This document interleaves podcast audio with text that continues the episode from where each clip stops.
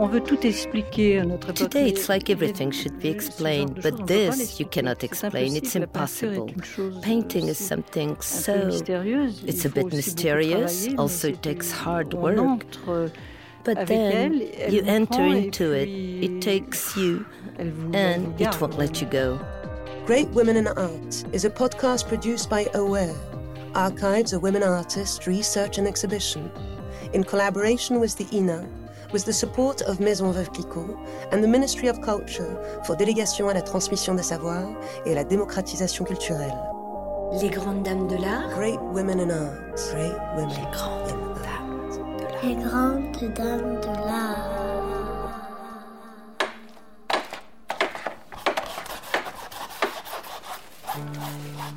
The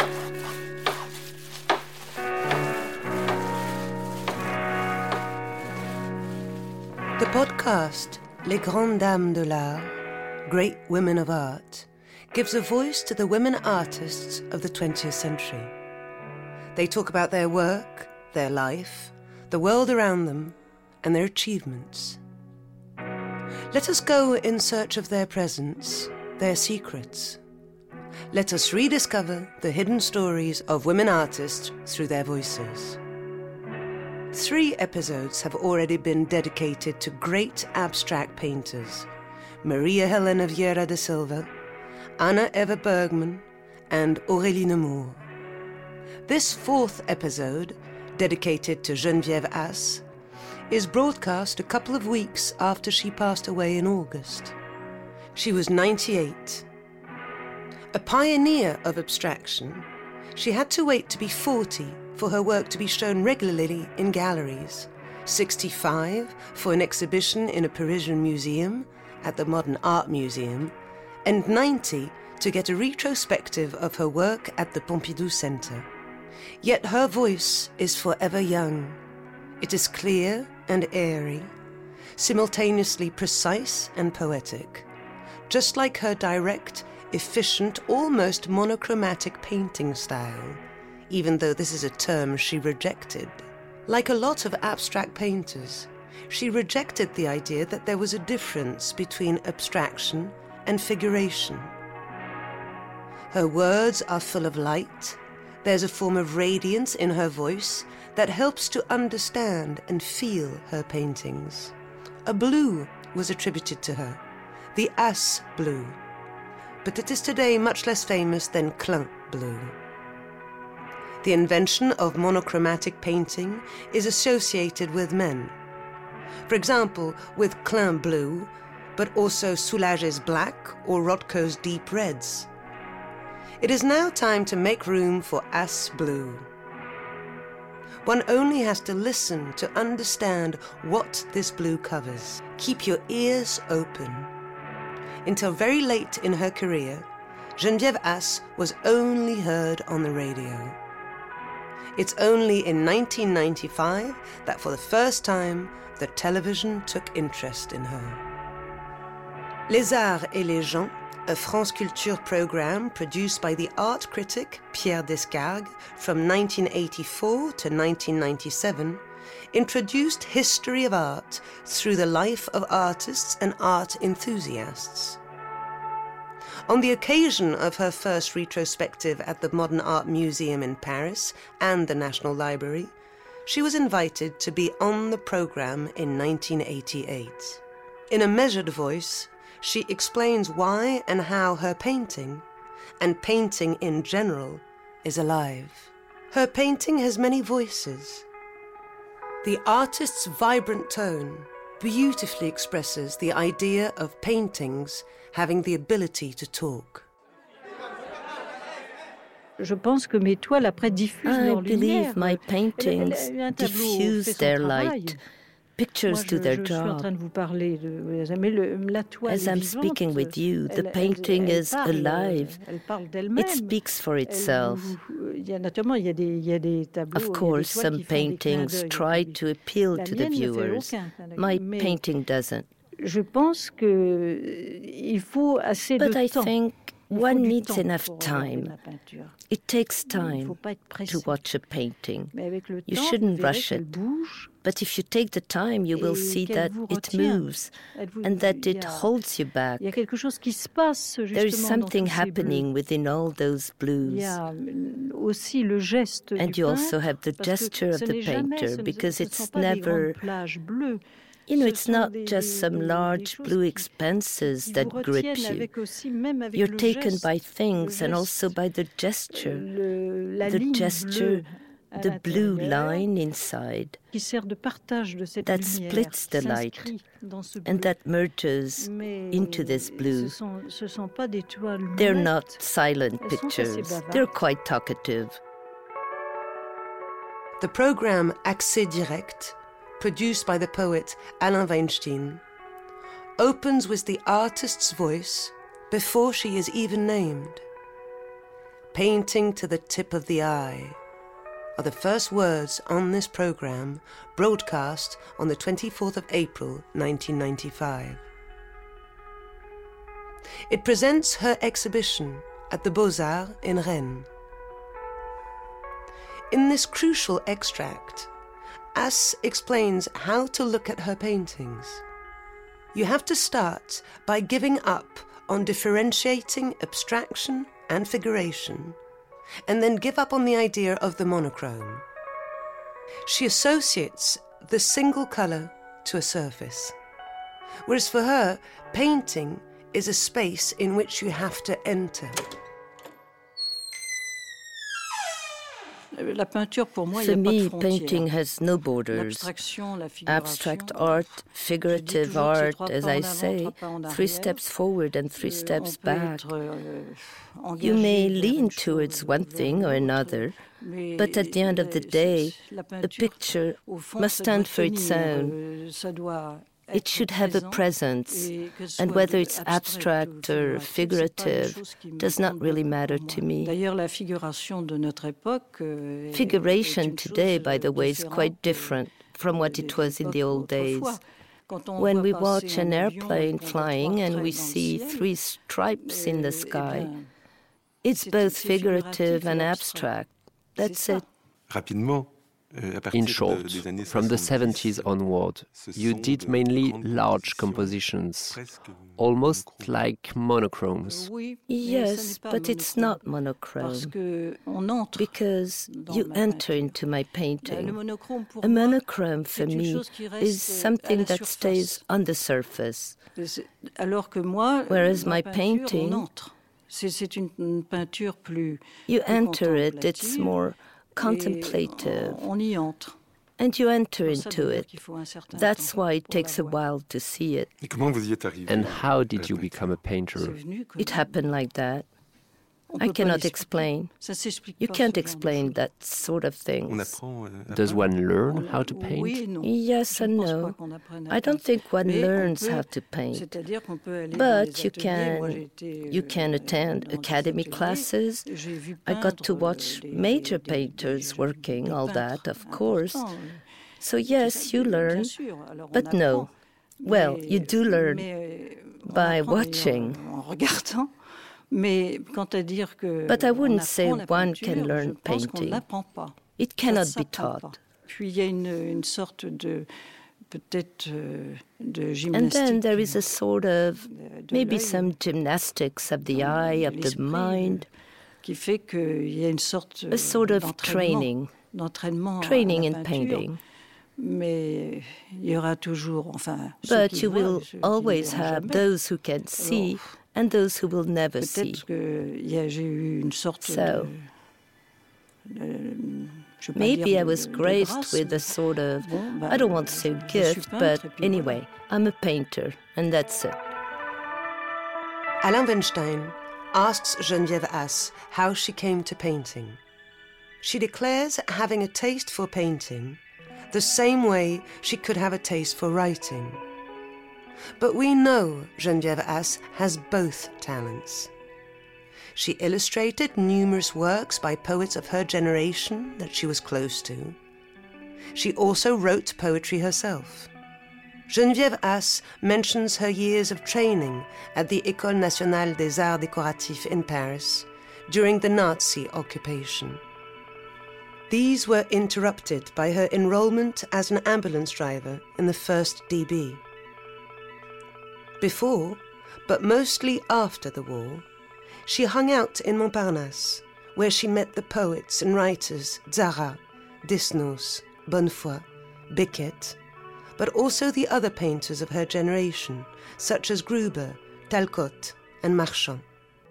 Euh, I never painted when I was studying at Art Décoratif, the High School of Art and Design. Because, first of all, what I saw at Art Décoratif in those days, I was admitted in 1940, did not really interest me. But I mostly practiced drawing. Drawing was interesting. Some documentary studies as well I found useful. To train my eyes, I would look at nature. Then came the days in Montparnasse. I used to hang out there a lot. I would sit in cafes. I loved cafes, and I still do. Montparnasse was a great school because you could meet tons of people poets, musicians, painters, wonderful characters. Des, personnes, des personnages merveilleux. Euh, That's how I met, euh, uh, well, some people who were special, like euh, Tristan Tzara, euh, Robert Desnos, people who were really special, and painters. In those days, since we were very young, Francis Gruber was much talked about because it was the time of so called miserabilism. So you had Gruber, André Marchand, and Tal-Coat. And you also had the Galerie de France. There were tons of art galleries in the streets. The gallery on Rue de Fleurus called Galerie Rive Gauche, the left bank gallery, which was very interesting. They had a bit of everything some Max Ernst and Tanguy. Et puis il y avait quand même it was quite buoyant. Et puis de personnages qui vous And then because we were young, it was easy for us to be invited by famous people. It could be uh, well, once I was invited at Adamov's stable, or we would meet uh, Antonin Artaud, people like that. On rencontrait Artaud on pouvait rencontrer euh, des, des, gens It comme was ça, that easy, and we could stay whole afternoon sitting with a coffee. devant un café. J'écoutais, c'est-à-dire, I would listen. I was terribly shy, but also curious. Enfin, quand même, euh, oh, always on my own. Des, des amis peintres. Well, I was friends with some painters. They would invite me regularly. I would visit euh, Gruber, I would visit Tal-Coat or André Marchand because they were eager to meet painters of my generation. I met Othon Friesz. I met Othon Friesz is one of the first artists I met in Montparnasse, but I never studied with him. Euh, I still have great affinities and friendships friendships with poets. Avec les poètes. Vous avez fait des livres avec certains d'entre eux. You worked on the books of some of them. I did several books with poets, including uh, André Dubouchet, Yves Bonnefoy, euh, Samuel Beckett, André Fresneau, euh, Sylvia Baron-Supervielle, Sylvia euh, Baron-Supervielle, Charles Juliette, A Small Book. À voix nue, broadcast from 1984, allows you to discover a personality of the art, cinema, or literature world in five programs of 30 minutes each, all broadcast in the same week. Each interview is conducted by a different specialist.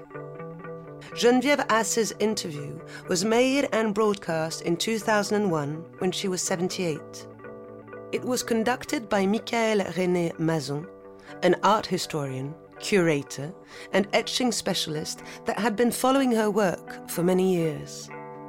Together they talk about colour, the flat areas of white and blue that invade the whole of the canvas. Colour is never alone. Red is added, incising the blue. The blue is atmospheric, it evokes the sky, but also spiritually. Mais bien avant de travailler long before working on my blues, I used to work more with whites. You see, when I was very young, I worked with several colors. I also did lots of reds, ochres, black and white too lots of black and white. And then later, I tackled the white, but only much later, precisely as I gained more inner peace and interiority, I came to the blue, the Asse blue. Euh, it's a gray blue. It's true, it's a blue that speaks of rain, of skies there is something like that in my blue. It's not a blue for the sake of blue, it's something else. There are also dark blues, sometimes bordering on black blue, a stormy blue. In the past, I used red quite a bit. In my still lives, I have reds. Then I gave up this color. And now red comes back in my paintings a little bit, but rather like some incision. It's a color made for incision. Would you agree that red is the reality, the vivid substance of things, while blue is about spirituality, what is appeased no. and dematerialized? You cannot separate them. The color is not allowed. The red is with the gray and the gray with the blue. It's an ensemble. Otherwise, it wouldn't work. Is blue a sort of universal color? Oui, non, c'est-à-dire que je trouve que le bleu, il y a peut-être une tendance. Yes and no. Well, I mean, euh, maybe it carries somehow a notion of, to use a word I rarely use, but perhaps a notion of spirituality, perhaps. Euh, there might be a little something that lifts you up, that maybe takes you to the sky or towards something else. The blue color might be a sign of the sort. In Geneviève Asse's paintings, a horizon appears, followed by vertical doors and windows. This slit or vertical opening becomes central. The artist sees it as the symbol of the light. These elements came to her gradually by looking at nature and the works of other artists like Chardin and Seurat. It's surprising to hear her talk about these classical painters as a reference, seeing as her painting is so far from figuration. But she has things in common with them. She is concerned with light, but also some precise materials she mentions. Ce sont mes ouvertures. Those are my openings. C'est peut-être ça qui me qui m'a And maybe that's what made me start working on space actually. because with the door ajar, the window, the ebb and flow of the light, the window and the door half open. J'ai regardé aussi also, when I was very young, I would look at paintings like uh, Chardin's works, La Pourvoyeuse, and Seurat who was also a draftsman. There was a time when I was completely inhabited by the work of Seurat, and still to this day, I still use Conté euh, pencils. Euh, and like him, I am. Uh, I go towards a light made of black and euh, white that delights me. Yet initially, I have gained some ground with my drawing when it comes to light and the openings. All that comes also by euh, watching. I watched a number of artists. I have gained a certain space, a certain uh, construction. But this construction happens like that on its own accord. The 45 minute program, Hors Champ, was produced by Laure Adler from 2009 to 2016. She is interested in figures related to the latest cultural and artistic news. Geneviève Asse was invited to be on the program on the 5th of May 2010, when she had an exhibition at the museum in Rouen. At the age of 87, the artist explains how to get to the conditions of creation. creation is constructing and succeeding to escape so you can dream. She feels free when alone, in silence, in places she has loved since her childhood, such as l'Île aux Moines in the Morbihan Gulf in Brittany. We understand why she asks us to take our time looking at her works. She herself sits in front of her canvases for a long while, waiting to enter. Au fond, pour arriver à faire cette toile, you know, to achieve années, this painting, des années, it takes years and years and years. La méditation, la solitude, and indeed, meditation, solitude, play an important part. Problème, il y a aussi In addition to all that, there are also everything around me, my surroundings. So generally, in my studio, I stay alone. Sometimes I stand for hours in front of my canvas. And I start on it only when I'm really inside. I have to be inside my work to try and get to grips with it. At that very moment, that's when you can use the word creation. Creation is about creating, constructing. So I have to deal with space, with light, and also still with imagination.